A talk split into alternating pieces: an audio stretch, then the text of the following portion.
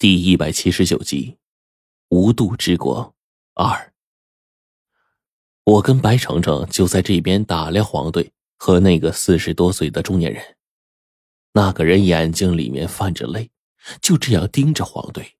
很快，黄队眼睛里面也是泛着泪光，止不住颤抖的喊了一句：“大伯。”哎，黄队大伯颤抖的答应了一声。忍不住的感叹道：“不成想，哎，我死了十多年了，还能在这儿见到你，狗儿啊！你现在在这下面当了大王了，那那这……”黄队大伯忽然泪如泉涌，难道你在上面也没活长久？这一下。我跟白程程都是心里紧张啊，害怕黄队说漏了嘴。幸好黄队这里呢，并没有说实话。他愣了一下，然后说：“ 我跟哥哥都是连体儿，哥哥意思，我身体本来就不好，就……哎，哎呀，命运弄人，命运弄人呐！不过……”呃，现在有大伯在，哎，你看，哎，他说着，把门就打开了，从外面进来另外的三个家伙，其中就包括黄队的发小王建军。黄队再也忍不住叫出声来：“二爷，大伯，建军，李顺。”那边几个人也是激动的呀，答了一声。有句话说的没错。老乡见老乡，两眼泪汪汪啊！谁知道在这个世界里，黄队竟然又遇见了死去的亲人。可是说这里是阴间，却并不准确。对于这个叫做桃纸山的地方，我跟白程程也是越发的好奇了。这个时候呢，黄队早已经泪流满面了。大伯。当初我跟哥哥出生，家里没钱交手术费，你砸锅卖铁，把姐姐将来的嫁妆都卖了给我们治病，狗狗儿感激你一辈子。这边黄队跟他大伯还有几个亲戚啊，也是越发的融洽了。我跟白程程下意识的往后边挪了挪，坐在了一边。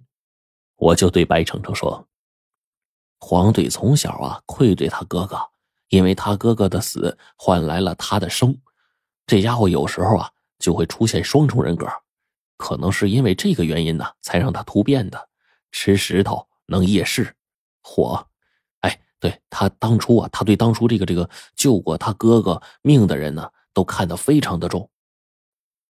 白程程就担心的说：“这里的事儿没办法解释啊，不过遇到自己感激的人，与他们重逢。”也是一个天大的好事可是现在我们没时间耽搁呀，要去追那个女人啊！我也点了点头，说：“嗯，我到时候想办法提醒黄队吧。天黑左右，咱们赶紧动身。”我们这边说着话，黄队大伯他们也过来跟我们客套几句。从字里行间中，我就觉得这几个人呢，还真是挺好的，竟然有了一种他乡遇故知的感觉。然而。这个时候，白程程忽然提醒我：“吴教授之前跟我们说，这个世界或许是五浊世界中的一个，吸收我们那边的恶念。这里的人不能信任，不然的话，或许会出问题。”可是我皱着眉问：“可是黄队，这这可是黄队亲大伯呀，应该没事吧？你想想，活着的时候认认真真的帮着他们，现在死了。”没必要害自己侄子吧？我说到这儿，白程程似乎还想说什么，但是他一时之间呢也无法反驳，只好在一边看着，静静的待着。黄队这一天的应酬很长时间，但是呢，并没有被这里的亲情啊所羁绊住，而是对我们说：“现在有亲戚在，咱们天黑之后加紧赶路。”那你不跟亲戚们多聊一会儿啊？嗨。终究不是这个世界的人，任务这东西啊，跟人情孰轻孰重，我还是分得清的。晚上咱们悄悄走。黄队说着话，下午时分呢，他大伯又弄了几个小菜，要过来跟我们喝两杯。但是这里的东西我是真不敢吃啊。但是又招架不住他大伯的招呼，最后呢，除了白程程喝了点水没吃东西外，我跟黄队都是狼吞虎咽吃了不少。这里的菜呀，还真是挺不错的。酒过三巡，黄队大伯问我们：“呃，侄娃啊，呃，你们这次又奉了法王的命令外出公干吧？啊，大伯在这里待了十来年了。”受着苦痛的折磨呀，有没有啥事儿？呃，这这能给我啊？能给我派个活啥的？呃，好歹是亲戚呀，对吧？大伯就就在你身边当当个跑腿的也成啊。这时候真话出来了，在这里似乎能攀上一个高枝哪怕做个大王的随从，似乎都是一件十分了不得的事儿。黄队这时候也聪明，他就点了点头说。呃，这次事态紧急，要是完不成任务啊，呃，法王呢，非得剥了我们一层皮不可。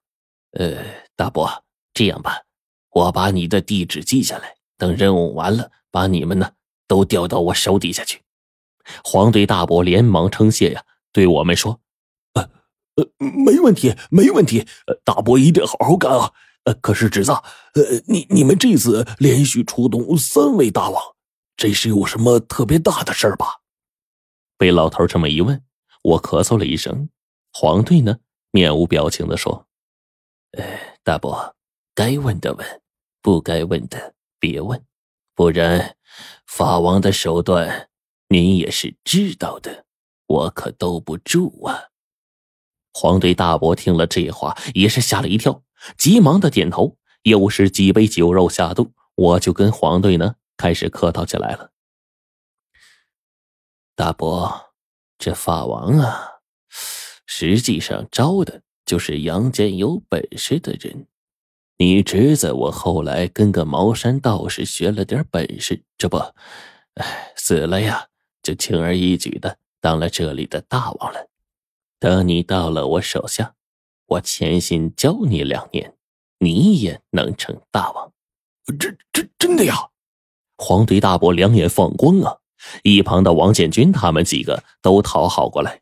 这个时候呢，我便点了点头说：“他是我师哥，这位呀是我师妹。”我就指了指白程程，然后就说：“我们来这地方时间并不长，也算是运气吧，直接就在这儿啊当了大王。可是呢，这次的任务啊，有些地方还真是弄不懂。咋的了？”黄队大伯连忙问：“我们在这儿啊待了十多年了，呃，虽说不能全都知道吧，但是啊也知道一些。呃，侄子，你们有话就问，大伯保证是鞍前马后给你们解释清楚。”我一听有门啊，当即就说：“这狗日的呀，河里有条巨妖，身长极大。我们这次任务的时候呢，带着几个手下渡河，手下被吃了，幸好有他们拼命保护。”我们才没有葬身这江河，去为了那些丑陋的牲口啊！我说的这事儿，实际上啊，是上回跟冰窟窿来的时候碰见的事儿。那一次，那个船夫啊带我们渡河，碰见那个巨妖，吓我们一跳，令我很是不解。此刻便问出来了。果不其然，黄队大伯一摇头：“哎，所以说呀。”你们来这儿时间不长，知道的不多吧？咱们这桃纸山境内总共只有一条河，这条大河宽广，就如同大江湖海。更要命的是，这是一条蜿蜒扭曲的河，遍布整个桃纸山境内，又衍生出了无数的湖和小河流。哎，你们看到的东西呢，叫做业障。平常积聚怨气啊，不断的成长，身躯大到没边儿啊！咱们这个世界需要怨气来支撑，他们呢就间接的撑起了这片天地。这事儿啊，你就算是去法王那儿告状都不行，那吃了就是吃了。嘿嘿，肯定吓你一跳吧？我们呐，都根本没见过那些东西，但是光听个描述就把人吓得差点没吓死。这东西。肯定恐怖极了，哎，侄子侄女，你们能顺利逃出来不容易啊！哎，这个大伯必须敬你们一杯。逃嘛，这家伙套近乎套的真快呀！这一会儿呢，我们三个呀就成了他侄儿侄女了。得知那河中巨妖的身份，我们这才明白过来。只是佛家讲说是业障，原本呢，我们以为是一种类似于果报、气运一类的虚无的东西。竟不成想，这东西啊，竟然是这个黑白世界里面的巨妖。这么大的一条巨鱼，这种事儿呢，也真的是让人匪夷所思啊。我就啊，看黄队他大伯他们真的是喝醉了，应该是，然后又开始呢，灌了一排酒。王建军他们几个根本不行，早就喝得烂醉如泥了。这个时候，黄队一句接着一句，最后终于问到了点子上。黄队就问：“呃，大伯啊，这次的任务啊有些棘手。那个狗日的哲那罗跟我们作对，我们抓的东西呢，他们却是要保护。可是呢，徐家乡那个地方你也知道，就是法王也得给徐子阳点面子。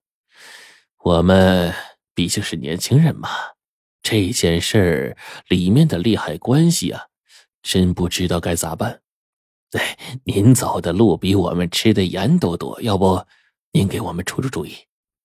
黄队大伯一听到“哲那罗”三个字儿，顿时大骂：“徐家乡那地方就是个招人恨的地方，可是法王就放任不管呐。”只要是那哲那罗看上的人，说剜心就剜心，这当街当场的干呐！你说这世界还有啥王法呀？哎，我生前呢，活着的时候家境不好，死了呀，到了这里还受人欺负。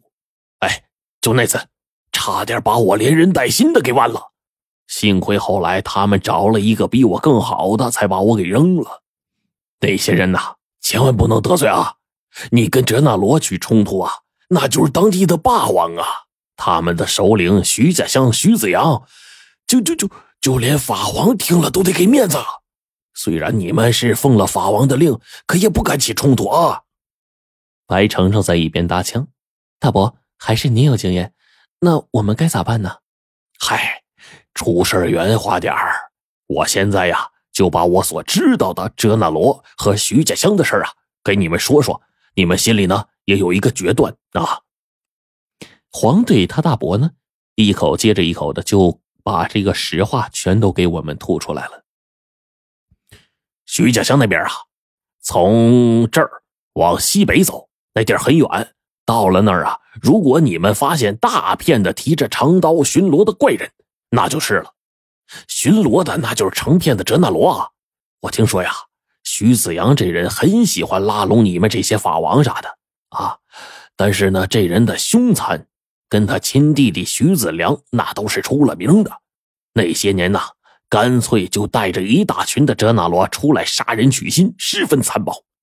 所以啊，即便是跟他们私交很好的大王，有时候一语不合也会被杀。法王跟他们交情很好，也不管。我一听这话，心说。好家伙，这徐子阳无法无天了呀！黄队大伯呢？这个时候又说：“这个徐子阳有个妹妹叫徐芊芊，哎，是一个心地善良的，就跟菩萨一样的人。你们要是跟他关系搞好了，那跟那些哲那罗起个冲突啥的呀，呃，就不算事儿了啊！这就叫借势。这个世界上啊，好些个女大王。”都喜欢跟徐芊芊结交，要论处事圆滑，谁都不如这个女菩萨呀。皇帝这个时候又问：“那你知道徐子阳他们在徐家乡干什么勾当啊？”嗨，这我哪知道啊？呃呃，黄队大伯说完，一头栽倒，睡着了。黄队一看，外头天黑了呀，此刻也问不出什么话了。对我们使了一个眼色，走，